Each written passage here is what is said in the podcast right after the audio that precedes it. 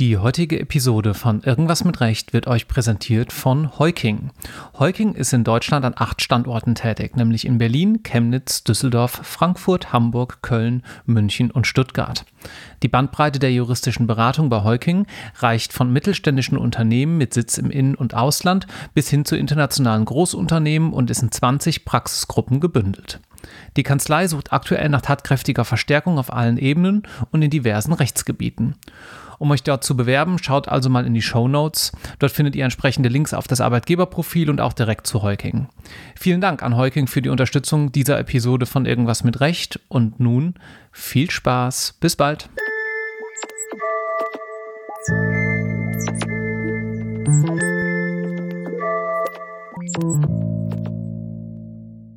Kurzes Update zu dieser Folge. Wir haben die noch in Berlin aufgenommen und Jan Erik hat zum Sommersemester 2024 einen Ruf an die Viadrina in Frankfurt-Oder angenommen.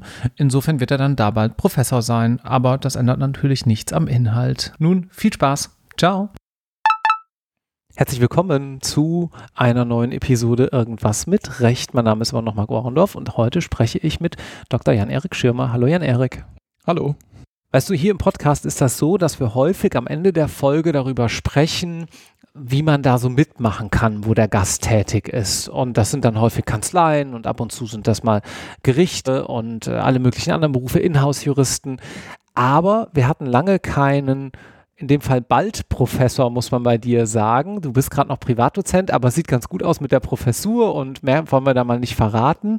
Du hast mir aber eben im Vorgespräch gesagt, doch, doch, ich suche dann irgendwann auch Mitarbeiter. Wir können da ruhig drüber sprechen, was man so mitbringen muss. Insofern gibt es jetzt den ultimativen Tease. Ihr müsst jetzt entweder das Kapitel anspringen, wir haben ja immer Kapitelmarken hier im Podcast, wo hinten steht Mitarbeiten bei Jan Erik oder ihr hört jetzt einfach die ganze Folge und kriegt noch einen besseren Eindruck von dir. Natürlich die ganze Folge. Natürlich die ganze Folge. also fangen wir vorne an. Du hast dich irgendwann mal entschieden, Jura zu studieren. Warum? Gute Frage und gar nicht so leicht zu beantworten ich komme nicht aus so einer Juristendynastie. Also bei mir ist es nicht so, dass in meiner Familie überhaupt es irgendwelche Juristen gab.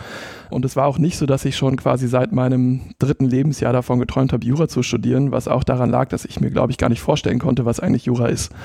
Ich wollte irgendwann dann während der Schulzeit, so kurz vorm Abitur, wollte ich gern Journalist werden. Ich fand irgendwie Schreiben gut. Ich wusste, ich kann ganz okay schreiben. Mich interessierte Politik. Und dann hatte ich damals überlegt, was ich dazu studieren könnte. Und ich hatte eigentlich gedacht, na gut, Journalist studiert man Journalistik. Aber mein Englischlehrer damals, zu dem ich bis heute eine sehr enge Beziehung habe, der mich sehr geprägt hat, der meinte zu mir, ah nee, studier mal Jura. Und dann schaute ich ihn, ich weiß noch ganz genau, ich schaute ihn an und dachte mir, also Jura nun ganz bestimmt nicht. Ich dachte, das wäre trocken. Ich dachte, das wäre irgendwie so ein Fach, wo man viel auswendig lernen muss. Aber er sagte, ja, geh mal in eine Vorlesung, schau dir das mal an. Ich kann mir vorstellen, dass das für dich ganz geeignet ist. Und so habe ich es gemacht. Ich habe mich mal in eine Vorlesung gesetzt, damals noch quasi kurz vom Abitur. Und es war eine Strafrechtsvorlesung und ich fand das eigentlich ab der ersten Minute total interessant. Ich dachte, da geht es irgendwie um so Probleme aus der echten Welt, so ist es ja häufig im Strafrecht. Es ging darum, irgendwie Lösungen zu finden, es wurde diskutiert ähm, und irgendwie war auch immer klar, dass dahinter irgendwie so größere gesellschaftliche Probleme stehen. Und das hat mich von Anfang an fasziniert, auch dieser Anwendungsbezug des Juristischen, der auch immer auch in diesem falllösungsorientierten Arbeiten und was schon damals in der Vorlesung deutlich wurde, irgendwie zum Ausdruck kommt. Und dann dachte ich, okay, wenn mein Englischlehrer das sagt, ich mir das mal angeguckt habe, dann studiere ich halt Jura und dann kann ich ja immer noch Journalist werden. Und so Gar nicht so dumm übrigens. Also so mal jetzt aus Verlagssicht gesehen, viele Journalisten haben eben nicht nur Journalismus studiert, sondern erstmal was Fachbezogenes. Wenn sie jetzt Rechtsjournalisten sind, dann eben auch Jura und sich danach in Richtung Journalismus entwickelt. Also gar nicht so blöd. Ja. Genau, so und dann habe ich halt angefangen und hatte auch immer noch dieses Ziel so ein bisschen vor Augen. Gleichzeitig habe ich dann aber auch irgendwie gemerkt, dass mir dieses genuin juristische wirklich Spaß gemacht hat. Ich habe dann auch sehr früh damals, ich habe an der FU in Berlin studiert und an der FU gibt es Tutoren und Tutoren sind dort quasi Lehrende, die schon in Kleingruppen junge Studierende unterrichten, fächerbezogen, also zum Beispiel im Zivilrecht oder im Strafrecht. Und ich hatte das große Glück, damals ab dem dritten Semester Tutor sein zu dürfen. Ach. Und bin somit auch sehr schnell so in die Rolle des Lehrenden gekommen. Und das hat mir wirklich ab dem ersten Moment großen Spaß gemacht. Und ich habe gemerkt, ich mochte das, irgendwie über diese Themen zu sprechen, anderen versuchen, das zu erklären und auch so mitzukriegen, wie Menschen, denen ich irgendwie Jura versuche näher zu bringen, so manchmal was verstehen, manchmal Fortschritte erzielen und das hat sich einfach irgendwie gut angefühlt. Du willst oh. jetzt gerade eine Brücke schlagen zu, das ist ja eigentlich auch das Schöne am Professorendasein, ja?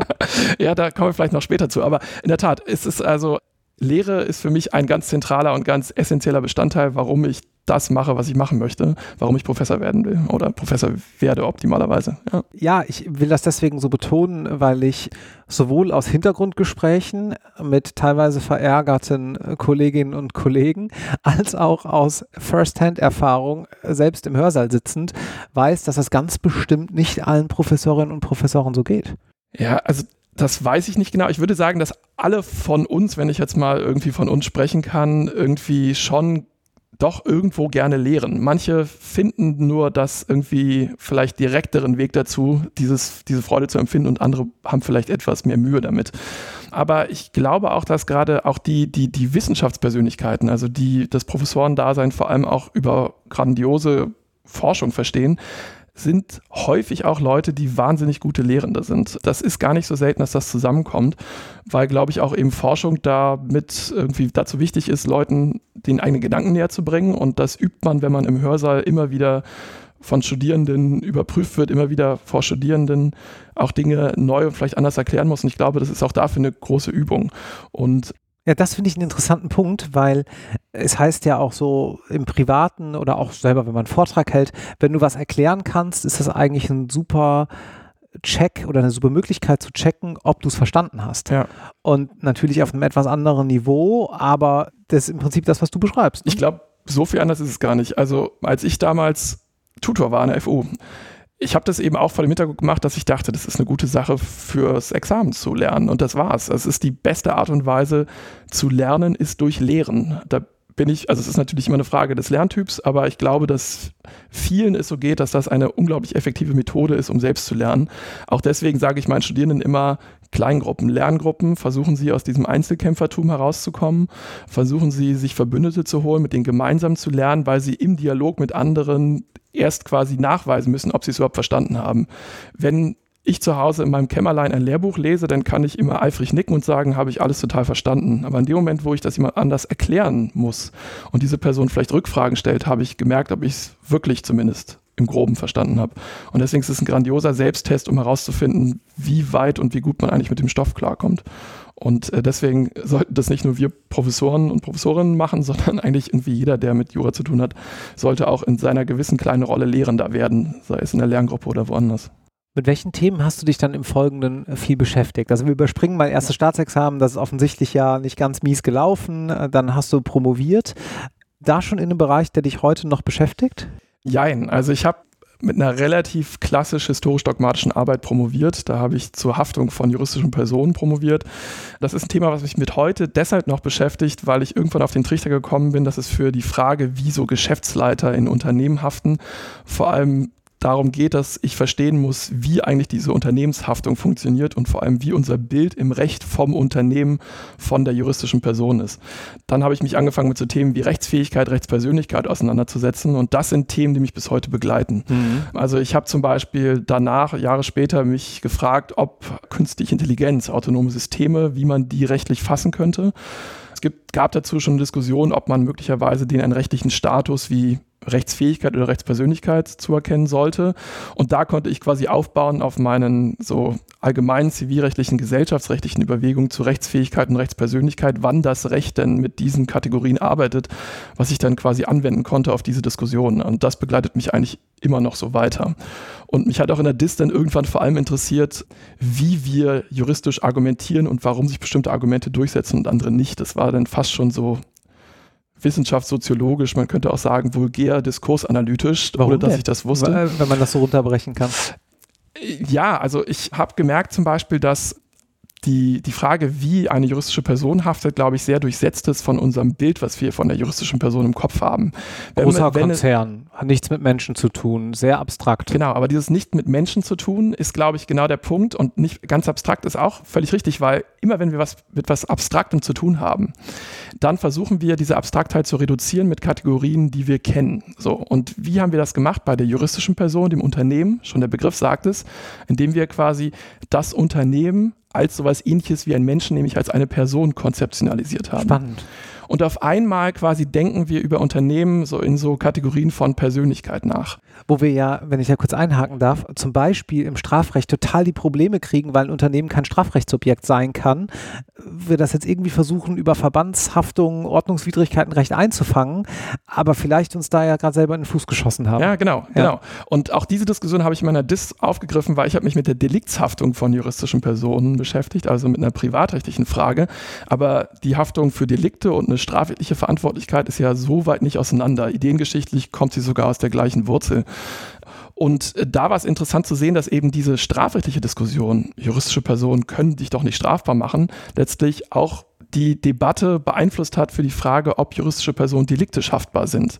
Und das war so im 19. Jahrhundert eine Diskussion, die sich darum entsponnen hatte und das war eben sehr, sehr stark aufgeladen von, dass man das sind dann bestimmte Rechtswissenschaftler, die damals ganz führend waren, gesagt haben, wenn wir erstmal Verbände, juristische Personen so menschenähnlich konzeptionalisieren, verstehen wir sie besser. Aber dann ist, ist man quasi in so eine Vermenschlichungsfalle getappt, so könnte man das nennen.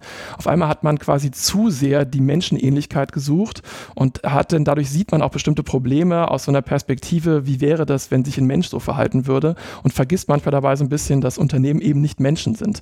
Das zeigt sich so ein bisschen bei so Fragen, haben Unternehmen Persönlichkeitsrechte? Ja, kann man begründen, aber sicherlich nicht damit, dass sie menschenähnlich sind, weil sie sind immer was ganz anderes. Mhm. Also das ist so eine Frage, mit der ich mich dann danach angefangen habe zu beschäftigen. Und das war so nach, so, so ein Fortwirken aus der DIS, wo ich mich angefangen habe, mit dieser Argumentationstechnik vom Menschen her zu denken, auseinandergesetzt. Die Promotion ist eine schwierige Zeit für viele. Mhm. Und ich spreche da auch ein bisschen aus leidiger Erfahrung. Als Betroffener. Das, das, das zieht sich. Ja. Was würdest du denjenigen, die hier zuhören und jetzt vielleicht gerade überlegen, ob sie eine Promotion angehen oder vielleicht gerade mittendrin stecken, in so motivatorischer Sicht raten? Also du klingst so, als wärst du genuin motiviert gewesen und man hätte dich nicht so sehr motivieren müssen. Aber was wären so deine Tipps, wenn es vielleicht auch mal so ein bisschen hakt, wie man da dann wieder vorankommt? Gute Frage. In der Tat war das bei mir so, dass ich quasi ich habe mein Thema gefunden. Vielleicht hat mein Thema in gewisser Weise auch irgendwie mich gefunden, aber ich kam quasi mit einer, mit einer Idee zu meinem Betreuer. Gregor Bachmann hat meine Dis betreut und der, das erste große Glück war, dass er mir da freie Hände, freie Hand gelassen hat. Er hat gesagt, interessantes Thema, versuchen Sie es doch mal.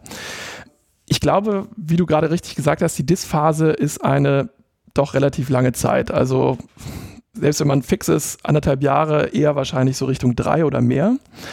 Und man sollte sich, glaube ich, fragen, wie schaffe ich es über so eine lange Zeit, meine Motivation hochzuhalten. Und ich bin davon überzeugt, dass die Motivation vor allem dann hochgehalten werden kann, wenn man an einer Frage knobelt, die einen wirklich interessiert. Und eine Frage, die einen wirklich interessiert, kann oder wird häufig eine Frage sein, über die man irgendwie gestolpert ist und die man vielleicht auch selbst gefunden hat, gesagt hat, das überzeugt mich aus den und den Gründen nicht. Also beim dogmatischen Thema, ich habe so ein Störgefühl, das wird bisher so gemacht, aber irgendwie habe ich so eine Idee, dass das nicht ganz richtig sein kann. Ich versuche das mal anders zu machen.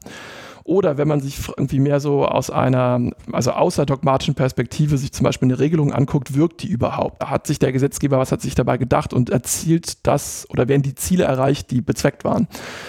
Wenn das die Fragestellungen sind und man selbst quasi mit eigener intrinsischer Motivation dieser Frage nachgeht, trägt einen das durch die Zeit, weil eine DIS, wie jedes längere Projekt, hat Höhen und Tiefen.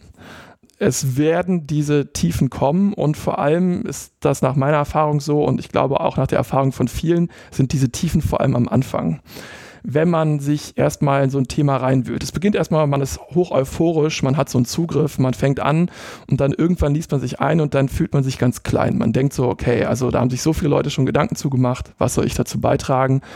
ich weiß eigentlich überhaupt nicht mehr, wo unten und oben ist. Was will ich überhaupt sagen? Und durch diese Phase, die wirklich eben mit sehr viel, also Nachdenken, manchmal vielleicht auch mit Verzweiflung verbunden ist, trägt einen doch das deutlich mehr durch, wenn es eine Frage ist, die einen von Anfang an wirklich motiviert hat, dass man der nachgehen will. Das ist, muss ich zugeben, eine sehr idealistische Sicht auf die Dinge. Ich weiß, dass es nicht jedem und jeder so geht, dass man so eine Frage findet. Aber dann würde ich zumindest versuchen, im Gespräch mit der Betreuerin, dem Betreuer so herauszuschälen, was sind so Fragestellungen, die einem im Studium vielleicht interessiert haben, wo könnten interessante Themen liegen und so zu einem Thema, ein Thema zu finden, vielleicht auch so ein bisschen angestupst durch die Betreuerin oder den Betreuer. Was ich aber, glaube ich, vermeiden würde, ist irgendwie, okay, so, was ist gerade interessant, was wird gerade diskutiert, was ist vielleicht irgendwie ein Hot Topic und da setze ich mich mal rauf wenn man nicht selbst irgendwie motiviert ist, an diesem, Arbeit, an diesem Topic zu arbeiten, glaube ich, wird das vor allem sehr zäh, diese Jahre. Äh, jetzt hast du gerade die Situation beleuchtet, wie man sich ein gutes Thema sucht. Mhm. Was macht man denn, wenn man das Thema schon hat? Man steht bei Seite 82 ja. und hat seit zwei Wochen nichts mehr aus Papier bekommen. Ja, also ich, dass, dass man nicht aus Papier bringen kann, das kenne ich auch. Und das kennt wahrscheinlich, wenn wir ehrlich sind, jeder von uns, der irgendwie Rechtswissenschaft betreibt. Das kennt jeder, der Texte schreibt. Die Situation, dass quasi diese Seite sehr weiß und sehr leer ist, ist so eine Urangst, glaube ich, wenn man irgendwie Texte schreiben, schreiben möchte. Und da gibt es Strategien, wie man da weiterkommt. Also zum einen gibt es so Ansätze wie so Free Writing. Da ist die Idee zu sagen, ich lasse mal jede Form weg, ich lasse mal jede Frage von gerade Fußnoten weg bei unserem Schreiben, ich schreibe einfach mal drauf los, dann steht da was. Und wenn da erstmal was steht, dann kann ich versuchen, das, was da steht, dann etwas abzuschleifen, mit Fußnoten zu versehen, daraus wirklich einen vernünftigen Text zu machen. Wenn das schon nicht hilft, weil man eigentlich gar nicht so genau weiß, was will ich eigentlich gerade sagen, dann ist meine Erfahrung, dass es immens hilft, mit anderen Menschen darüber zu reden. Also was ich dann immer gemacht habe, sowohl in der DIS als auch in der Habil und bis heute, wenn ich mich Dinge umtreibe und ich weiß auch nicht genau, was ich eigentlich dazu sagen soll, dass ich mich erstmal mit Leuten zusammensetze und einfach darüber rede. Und allein, dass ich da mit jemandem drüber rede, sorgt da komme ich wieder zu dem, was ich eben gesagt habe, dafür, dass ich jemandem anderen das näher bringen muss. Was ist eigentlich meine Frage? Wie möchte ich mich dieser Frage nähern? Ich muss es also jemandem anderen erklären. In dem Moment, wo ich das erkläre, ohne es zu merken, verstehe ich häufig es schon ein bisschen besser. Und auf einmal sehen dann Dinge auch danach deutlich klarer und leichter aus, als das vorher war. Und optimalerweise sitzt dann auf der anderen Seite noch ein Mensch, der auch noch ganz gute, und das ist eigentlich immer so, Antworten darauf hat. Und dann entsteht in so einem Dialogprozess letztlich so eine Idee für, wie man sich eigentlich der nächsten Frage nähern kann. Und das ist eine Sache, die für mich gut funktioniert und die, glaube ich, bei vielen anderen auch gut funktionieren kann. Also kurz gesagt, sich Verbündete und Hilfe holen und da gibt es genug Leute, die häufig einem auch helfen wollen und das gut machen können. Das muss übrigens nicht der Betreuer oder die Betreuerin sein, das kann auch jemand anders sein. Zum Beispiel guter Freund, die Partnerin, der Partner, wer auch immer. Ja, müssen auch keine Juristen sein. Manchmal hilft auch das. Ich werde häufig zu diesem Podcast, wenn ich Leuten erzähle, dass ich das mache und was wir hier so machen, gefragt, sag mal, aber wenn du dann erst das Thema so und das Thema so besprichst, ist das nicht alles zu viel? Sind das nicht zu viele Themen für eine Podcast-Folge? Und ich antworte dann, nein, weil das hängt ja alles mit der Person zusammen. Und so habe ich mir jetzt eine galante Überleitung selbst gebaut zum Thema nachhaltiges Privatrecht. Ja. Etwas, was dich jetzt auch äh, stark beschäftigt und womit du auch sozusagen auftrittst im ganz großen Anführungszeichen, ja, also was, wo du einfach auch zu forschst. Wir haben uns unter anderem in diesem Zusammenhang auf einer Tagung kennengelernt, wo du auf einem Panel saßt und ich habe dich angesprochen, gesagt, hey, du hast ein paar interessante Sachen zu sagen, mach das doch mal im Podcast. Jetzt habe ich vielleicht was zum Thema Privatrecht und zum Thema Nachhaltigkeit schon mal gehört, weil ich habe mein BGB gelesen, wenn ich im Studium bin und Nachhaltigkeit, naja gut, da muss man nicht viel zu sagen. In dem Sinne, dass man da schon mal was zu gehört hat. Was ist denn jetzt aber zum Beispiel so eine Forschungsfrage oder was sind auch unsere aktuellen gesellschaftlichen Debatten, wenn du so einen Überblick geben müsstest zum Thema nachhaltiges Privatrecht? Ja, ich glaube, ich kann deine Überleitungsvorlage aufnehmen, weil ich kann daran anschließen, wie ich eigentlich auf das Thema gekommen bin und so komme ich auch zu den Themen, die mich da umtreiben und die mich auch in der Arbeit umgetrieben haben. Also, ich war mit der DIS fertig. Ich hatte dann irgendwie die Idee gefasst, ich würde es gern versuchen, den nächsten Schritt zu machen, vielleicht in die Wissenschaft zu gehen. Und ich sah, war auf einer Tagung, es war so eine Doktorandentagung in der Spätphase meiner DIS und dort trat als quasi Keynote-Speaker ein äh, Klimawissenschaftler auf. Anders Levermann heißt er, der ist vom Potsdam Institut für Klimafolgenforschung. Und er hatte einen Vortrag vorbereitet, wo es so allgemein so Überblick über den Stand der Klimaforschung gehen sollte. Aber er hatte seinen Vortrag unmittelbar, bevor er begonnen oder beginnen wollte, umgeschmissen, weil er kam relativ, man kann es doch sagen, deprimiert zu diesem Vortrag. Und er sagte, er ist deshalb deprimiert, weil er gerade erst vorgestern mit Leuten aus dem physikalischen Department gesprochen hatte und die hatten ihm erzählt, dass so ein großer Punkt im Klimasystem, das nennt sich Kipppunkte, bestimmte Punkte, die besonders wichtig fürs System sind, dass die Simulation dieser Forschungsgruppe gezeigt hat, dass dieser Kipppunkt nach ihren Modellen und ihren Daten nicht mehr zu retten ist und perspektivisch kippen wird, was für das Klimasystem als Ganzes fatal sein kann. Und er erzählte uns in diesem Vortrag nun darüber, was diese Forschungsgruppe herausgefunden hatte. Und der endete damit, dass er sagte, also es war mucksmäuschenstill im Raum, er blickte in unsere Gesichter und er schaute uns an und sagte, ich sehe hier überall Gesichter, die bewegt sind von diesem Vortrag, die jetzt quasi losstürmen wollen, irgendwie was daran ändern wollen. Aber vielleicht denken Sie mal daran, dass es wahrscheinlich nicht zielführend ist, wenn jeder von Ihnen jetzt versucht, Eisbären zu retten, sondern denken, denken Sie vielleicht mal darüber nach, wie Sie mit Ihrem Bereich, in dem Bereich, wo Sie ein bisschen was von verstehen, was Sie vielleicht ganz gut können, vielleicht dazu beitragen können, dass wir als Gesellschaft dieses Klimaproblem ein bisschen in den Griff bekommen. Und das, super pathetisch, aber das ist eine Sache, die mich nicht mehr losgelassen hat. Ich saß da und dachte so, okay, ja, stimmt eigentlich. Also, Vielleicht kennt diejenigen, die hier zuhören, manche von ihnen so Jura-Sinnkrisen, die man manchmal hat. Man sitzt da, man denkt so, okay, ja, das ist zwar interessant, ist spannend, aber warum genau mache ich das? Und diese Sinnkrisen hatte ich häufiger und dann dachte ich, okay, vielleicht könnte ich ja das, was mich interessiert, nämlich Rechtswissenschaft, verbinden mit diesen Themen, die jetzt offenbar für uns als Gesamtgesellschaft sehr drängend sind, wie Klima und Nachhaltigkeit. Und ich habe darüber nach, äh, angefangen nachzudenken, was sind es denn so für Themenbereiche im Privatrecht, wo Nachhaltigkeits- und Klimaschutzbelange eine Rolle spielen könnten. Zum Beispiel? Und das ist jetzt genau zum Beispiel, dass ich mich dann gefragt habe, wir wissen oder wir, wir beobachten das seit Jahren, dass seit Jahrzehnten im großen Stil imitiert wird. Wir wissen, dass Emissionen von Treibhausgasen den Klimawandel anheizen. Inwiefern könnte denn das Emittieren von Treibhausgasen möglicherweise eine Haftung der Emittenten auslösen? Das ist das, was wir heute unter dem Begriff der Klimahaftung diskutieren. Eine Thematik, die schon seit längeren Zeit mal in den USA diskutiert wurde und Deutschland eher so stiefmütterlich behandelt wurde und in der Zeit, als ich angefangen habe, über das Thema nachzudenken, so ein bisschen zum Thema avancierte. Und das war eine Sache, wo ich dachte, ah ja, okay, ich habe in der Vergangenheit über Deliktshaftung nachgedacht, mich mit Haftung beschäftigt. Mich interessieren diese Klima- und Nachhaltigkeitsthemen. Das beides greift doch jetzt ineinander. Dann denke ich doch mal über Klimahaftung nach. Gleichzeitig hat mich zum Beispiel auch interessiert, als anderes Beispiel, was ich in einem meiner Habilien auch gemacht habe, inwiefern, wenn jetzt ein Hersteller Produkte herstellt und entweder der Hersteller oder der Verkäufer Angaben macht, sei es in so Code of Conducts, die mittlerweile wir viel beobachten können oder in so allgemeinen Berichterstattungen über die Nachhaltigkeitsbestrebung von Unternehmen, wie und wie intensiv sie zum Beispiel ihre Lieferkette jetzt überwachen, inwiefern diese Erklärungen vielleicht Anknüpfungspunkte sein könnten für eine Sachmängelhaftung. Das waren so konkrete Themen, die mich umgetrieben haben.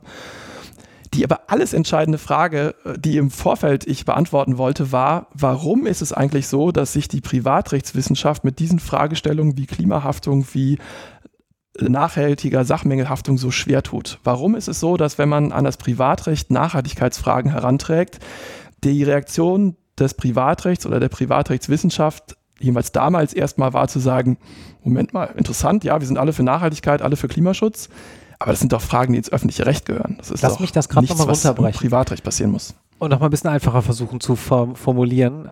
Vielleicht auch, wenn man jetzt gerade das beim Kochen hört, wie so häufig, oder beim Bahnfahren, ja. ja, dann ist das jetzt ja schon was, wo man ein bisschen mitdenken muss. Deswegen lass es mich ja mal versuchen, einfacher zu machen. 434 BGB kennt irgendwie jeder und da haben wir Sachmängelbegriffe rauf und runter. Ja. Beschaffenheitsvereinbarung. Was ist denn jetzt, wenn der Pullover eigentlich in ich picken zufälliges Land, Tschechien produziert sein mhm. sollte. Das steht im Label, wo wir jetzt von Kinderarbeit beispielsweise nicht unbedingt ausgehen müssen und da irgendwie andere Rahmenbedingungen haben.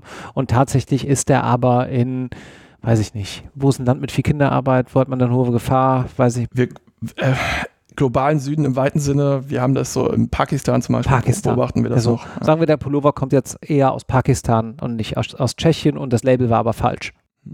Wäre das so ein Thema beispielsweise? Genau, also das war, also gut, dass wir vielleicht mal machen wir ein konkretes Beispiel. Genau, ich habe lustigerweise auch in meiner Habil mit einem Pullover-Beispiel gearbeitet. Ach. Und, das ist nicht für abgesprochen vorher.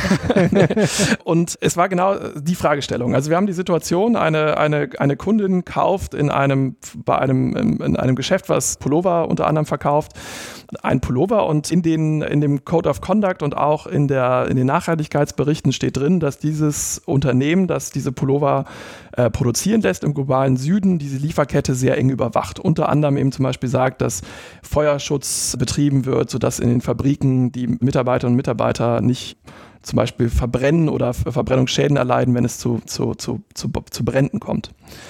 So, jetzt das erste Problem, was sich da stellt, wenn wir jetzt da quasi privatrechtlich rangehen, dass wir uns ja fragen müssen, okay, ist jetzt die Frage, ob der Pullover dort oder dort produziert wurde, also in diesem Land X oder Land Y oder unter den und den Produktionsbedingungen oder unter anderen Produktionsbedingungen, ist das eine Beschaffenheit im Sinne von 434 ja. BGB.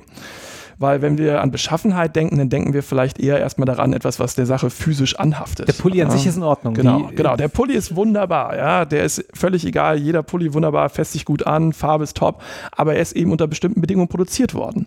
Und sind diese Produktionsbedingungen eine Beschaffenheit des Pullovers? Das ist jetzt erstmal gar nicht so ein Riesenproblem, weil nämlich unser Beschaffenheitsbegriff sich in den letzten Jahren und Jahrzehnten geweitet hat. Wir sprechen vom weiten Beschaffenheitsbegriff. Es geht nicht mehr nur darum, dass die Beschaffenheit der Sache physisch anhaften muss, sondern alle wertbildenden Faktoren werden zur Beschaffenheit gezählt. Und ein wertbildender Faktor kann eben auch sein in der Gesellschaft, in der wir heute leben, wo ein Pullover produziert wird, weil es gibt dazu empirische Studien, die zeigen, dass Menschen nicht nur bereit sind, mehr zu bezahlen für einen Pullover, der unter ethisch korrekteren Bedingungen produziert ist, sondern auch in Feldexperimenten, wo dann wirklich gezeigt wird, zahlen die wirklich mehr Geld, das wirklich auch tun. Mhm. Das heißt also, das sind auch empirisch fundierte, wertbildende Faktoren. Also auf Deutsch, dein Wiederverkaufswert auf Kleinanzeigen genau. ist für den Pulli höher. Genau. Ja. Genau. Und ich bin auch einfach bereit, einen bestimmten Preisaufschlag zu zahlen dafür, dass der Pulli halt ethisch korrekt produziert wurde. So. Also eine Beschaffenheit ist jetzt nicht so das Riesenproblem. Die nächste Frage wäre dann, okay, aber liegt ein, ein Sachmangel vor? Da müssten wir uns fragen, mittlerweile nach neuem Kaufrecht, wahrscheinlich eine objektive, objektiver Sachmangel könnte vorliegen.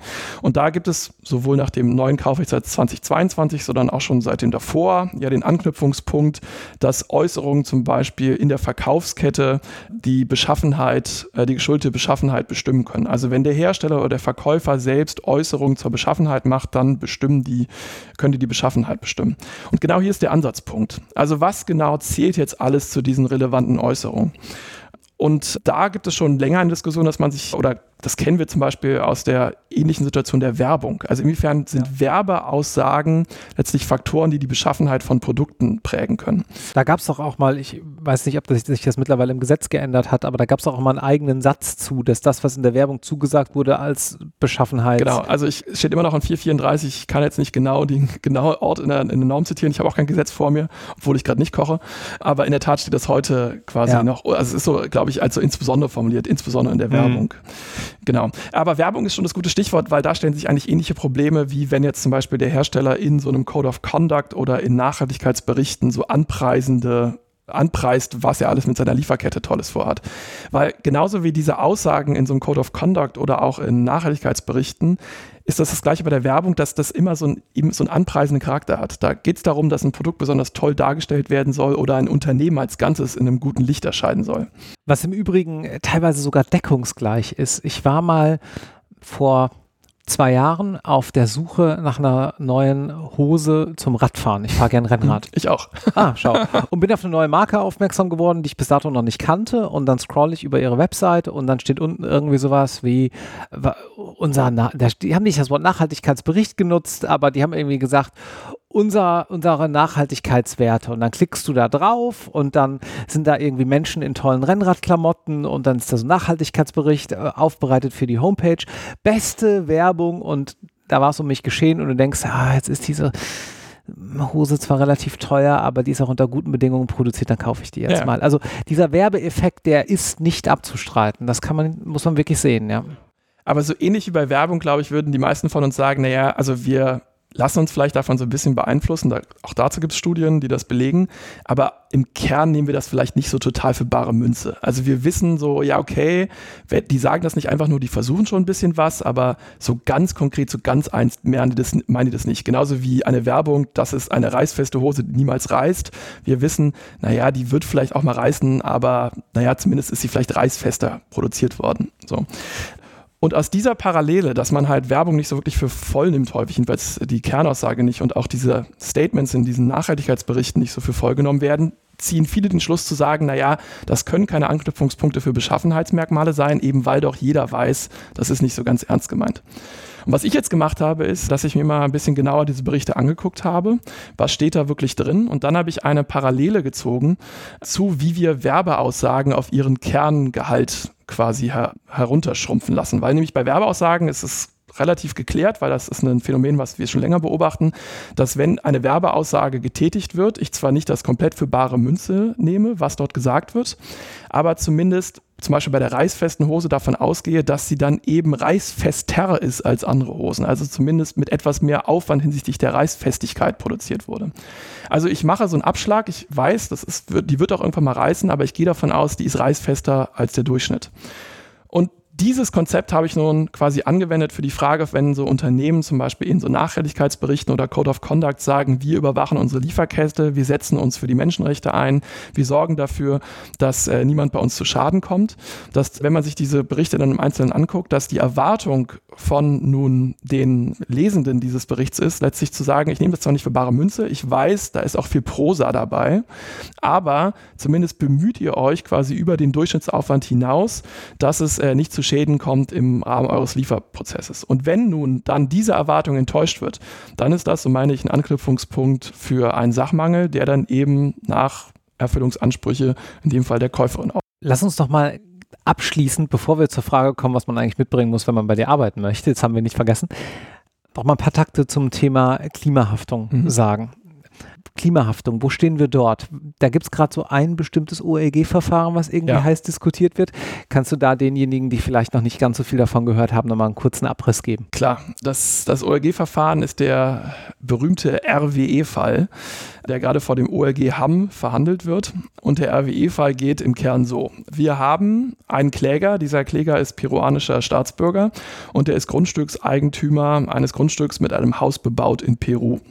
Und dieser Kläger hat sein Grundstück in der Nähe eines Gletschers in den peruanischen Anden.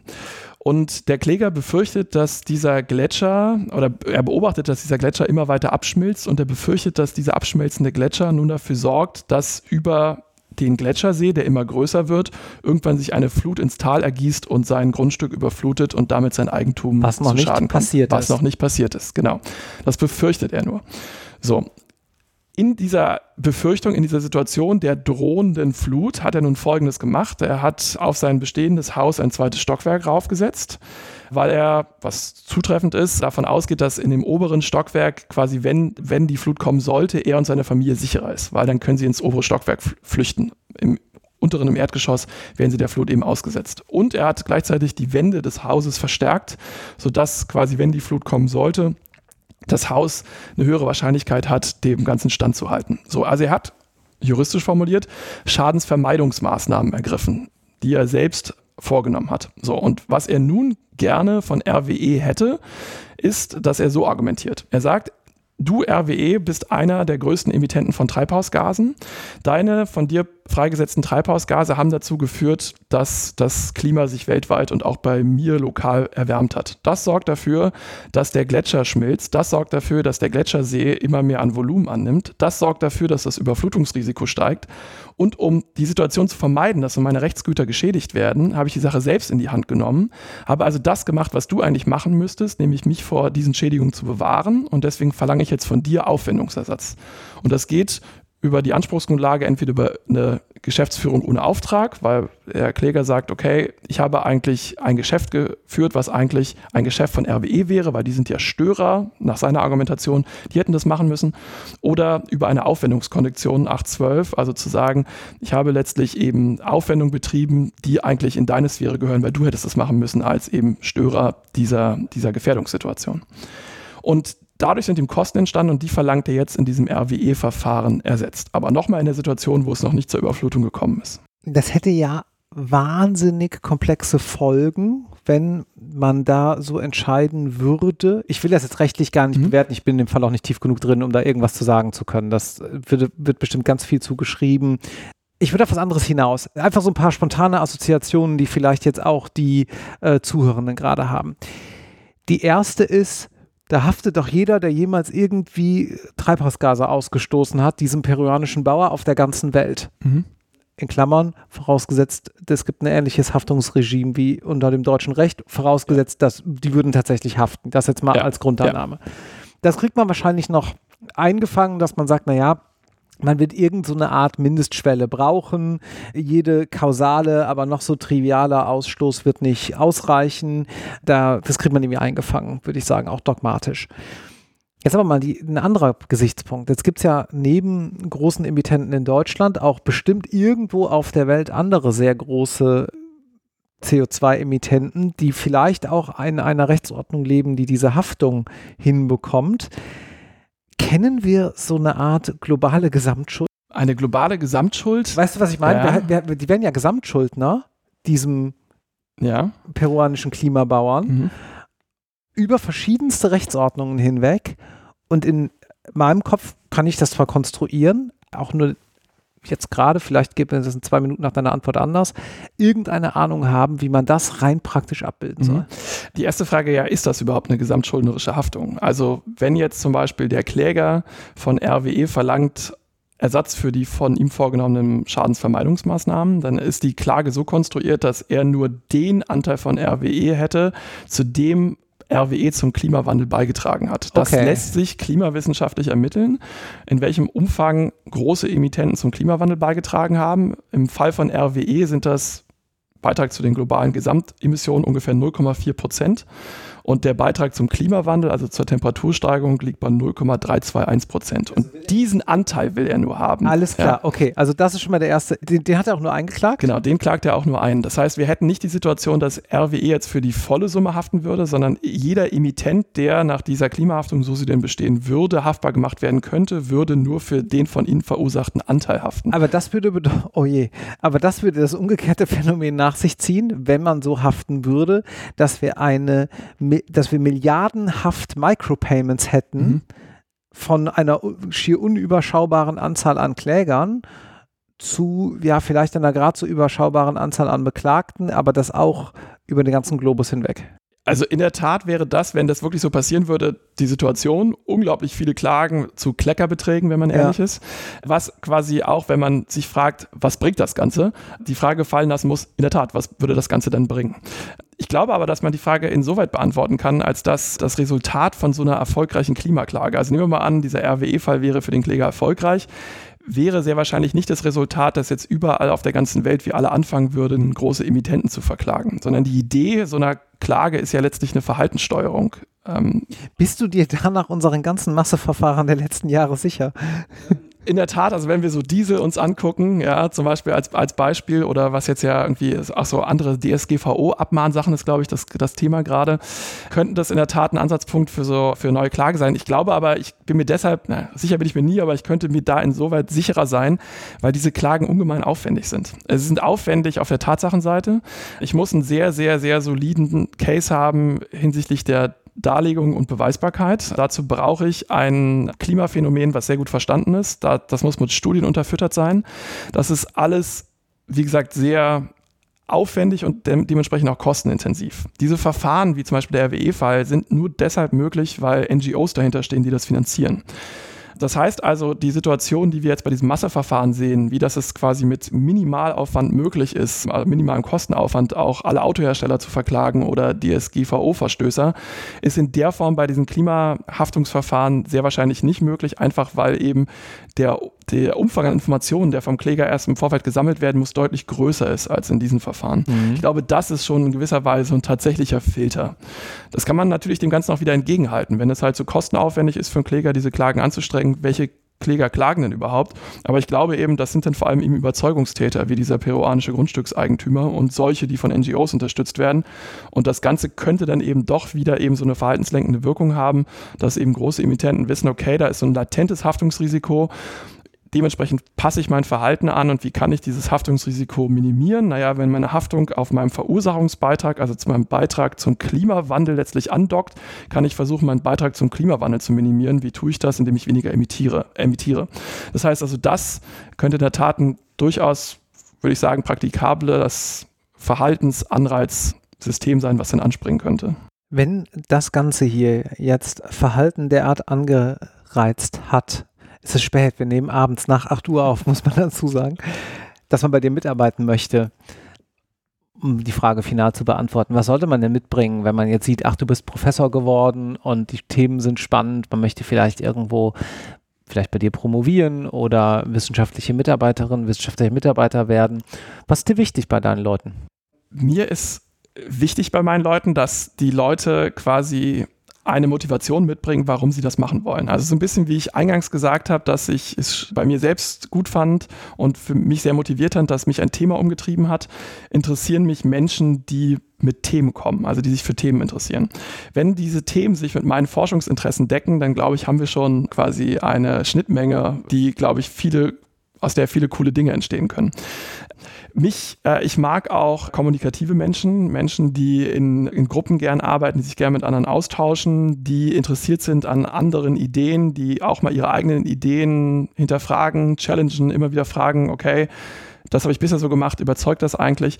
Das ist eine Sache, die ich in meiner Arbeit am Lehrstuhl sehr genossen habe, mit anderen klugen Menschen umgeben zu sein, immer wieder so meine eigenen Ideen nachzuschärfen, immer wieder neu zu überdenken und gleichzeitig das Ganze eben als Gruppe an so einem Projekt zu arbeiten. Weil ein Lehrstuhl, Arbeiten an einem Lehrstuhl ist auch immer gruppenbezogene Arbeit, weil man nicht nur an gruppenbezogenen Projekten arbeitet, sondern weil man auch immer vor allem als Gruppe sich mit bestimmten Fragen befasst. Und da kann ein total toller Spirit entstehen. Da kann eine Gruppendynamik entstehen, die oftmals einen so ein bisschen vergessen lässt, dass man hier irgendwie zum Beispiel auch gerade arbeitet. Das nicht heißen soll, dass man ein bisschen die Nacht arbeiten muss, auf keinen Fall. Allerdings eben ist das das Ideal. Also ich habe das, das Glück gehabt, dass ich häufig mit Leuten am Lehrstuhl in Gruppen gearbeitet habe, die sich für ähnliche Dinge interessiert haben, gleichzeitig all, alle eigene Köpfe waren, über Dinge anders nachgedacht haben, aus verschiedenen Perspektiven drauf geblickt haben. Und das ist ungemein fruchtbar. Und das würde mich interessieren. Also ich fände zum Beispiel auch nicht nur toll, wenn sich vielleicht Leute für meine Arbeit interessieren und mit mir zusammenarbeiten wollen, die vielleicht Dinge ähnlich sehen wie ich, sondern mich würde auch gerade interessieren, wenn Leute zu mir kommen, die sagen, Moment, aber das alles überzeugt mich nicht, das sehe ich ganz anders und dann quasi in der Zusammenarbeit meine eigenen Ansätze und vielleicht auch die dieser Person sich verbessern lassen, weil ich von dieser Person lerne. Also deswegen sehe ich das Ganze als nicht nur so eine Einbahnstraße, sondern auch quasi als ein zweiseitiges Ding, dass ich von optimalerweise von den Personen, mit denen ich zusammenarbeiten kann, auch noch viel lernen kann, so wie sie von mir was lernen können. Und wenn sie optimalerweise noch vielleicht einen Background mitbringen, der gerade bei diesen Klimathemen darin besteht, dass sie sich entweder schon vielleicht ein bisschen damit befasst haben, sei es, weil sie vielleicht mal früher sowas studiert haben oder weil sie sich privat dafür interessieren, für naturwissenschaftliche Zusammenhänge, generell für Zusammenhänge außerhalb des genuin juristischen dann stehen bei mir alle Türen offen. Dann war zwar dieser Podcast jetzt eine Einbahnstraße im Sinne der Kommunikation, dass halt unsere Zuhörer hören und wir viel gesprochen haben. Aber schaut mal, wie gesagt, auf irgendwas mit recht.de slash 207 wird es wahrscheinlich werden. Manchmal ändert sich die Episodennummer noch, aber dann findet ihr das auch. Da verlinken wir natürlich auch nochmal Jan Eriks LinkedIn und äh, dir vielen herzlichen Dank, dass du dir die Zeit genommen hast. Ja, sehr gerne, dass ich hier sein durfte. Ciao. Ciao.